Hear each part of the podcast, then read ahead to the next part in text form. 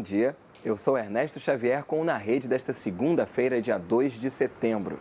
E abrimos esta edição com a Olimpíada Brasileira de Matemática das Escolas Públicas. Os estudantes que participarão da competição já podem consultar os locais de prova da segunda etapa no site da Olimpíada. Esta fase será realizada no dia 28 de setembro e a divulgação dos vencedores está marcada para 3 de dezembro.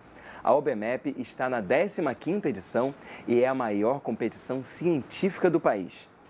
E uma notícia sobre o uso da internet no Brasil.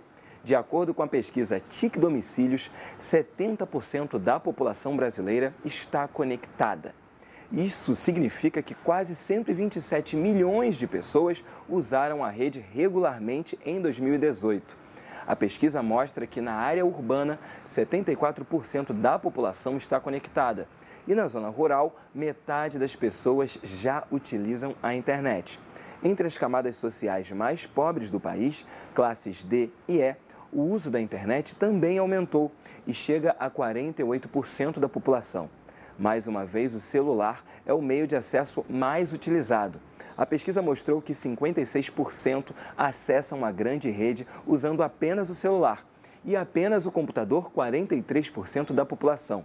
97% dos brasileiros que acessam a internet o fazem por celular e computador. O Na Rede de hoje fica por aqui. Até a próxima.